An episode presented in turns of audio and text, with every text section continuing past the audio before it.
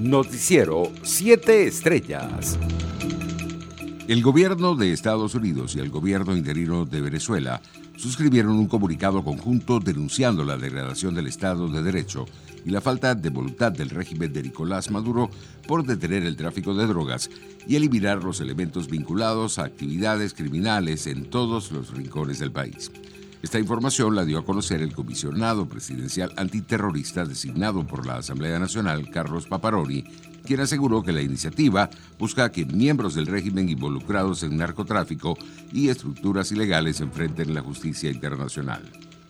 La detención domiciliaria al empresario colombiano Alex Saab ordenó el Tribunal de Justicia de la Comunidad Económica de Estados de África argumentando que hubo un vencimiento de términos y no se avanzó en el proceso judicial en su contra. La instancia legal africana ordenó a las autoridades de Cabo Verde poner bajo arresto domiciliario al también agente venezolano en lugar de prisión preventiva. Irán ha enviado armas y paramilitares a Venezuela para sostener en el poder a Nicolás Maduro, tal y como lo denunció el jefe del Comando Sur de Estados Unidos, almirante Craig Fowler, en conversación con periodistas según la prensa norteamericana.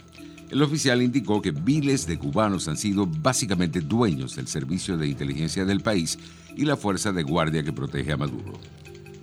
En una audiencia por video de Caracas, con la Comisión de Exteriores del Senado francés, el presidente de la Asamblea Nacional y presidente encargado Juan Guaidó advirtió este miércoles que el gobierno de Nicolás Maduro quiere aniquilar a la disidencia en el país con las cuestionadas elecciones parlamentarias convocadas para este domingo y en el marco de una actividad con vecinos en Caracas para promover la consulta popular convocada por el Parlamento, el diputado de Voluntad Popular, Freddy Guevara, aseguró que el levantamiento de las sanciones contra el régimen venezolano no depende de una solicitud de la Asamblea Nacional. En otras informaciones, la vicepresidenta del régimen, Delcy Rodríguez, confirmó 446 nuevos casos y cuatro víctimas mortales de COVID-19 en las últimas 24 horas en Venezuela. El total de contagios de coronavirus ascendió a 103.067 y el número de muertes a 905.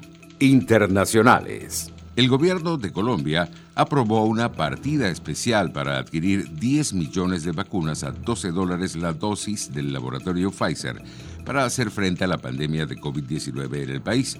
El dinero para la adquisición del compuesto vacunal ya estaría en manos de la Unidad Nacional para la Gestión del Riesgo de Desastres del país suramericano.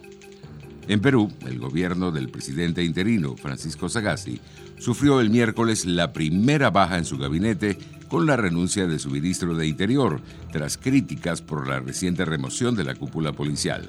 El mandatario designó en la noche como nuevo titular de la cartera de Interior al general retirado de la Policía Nacional Cluber Aliaga, en reemplazo del saliente Rubén Vargas. Economía.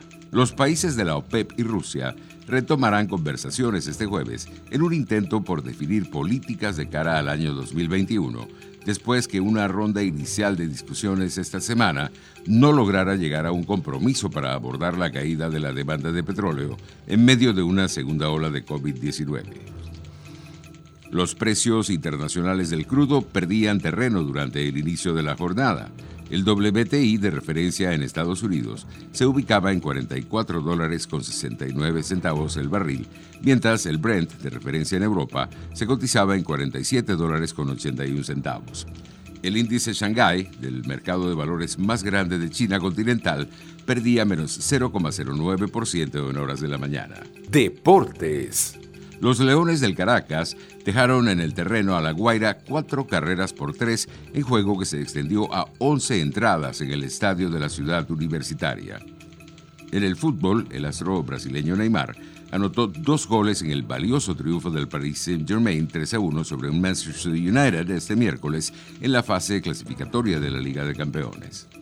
Omar Vizquel se mantiene cerca del 60% de los votos que ya se conocen del Salón de la Fama de Grandes Ligas, clase 2021, pese a no salir en la boleta 19 que se expuso en las redes sociales, según difundió el narrador de béisbol venezolano Fernando Arreaza en su cuenta en Twitter. Según sus cifras, Manon Ceceda tiene 11 votos de 19 que se conocen, por lo cual tiene 57.9%. Noticiero 7 Estrellas.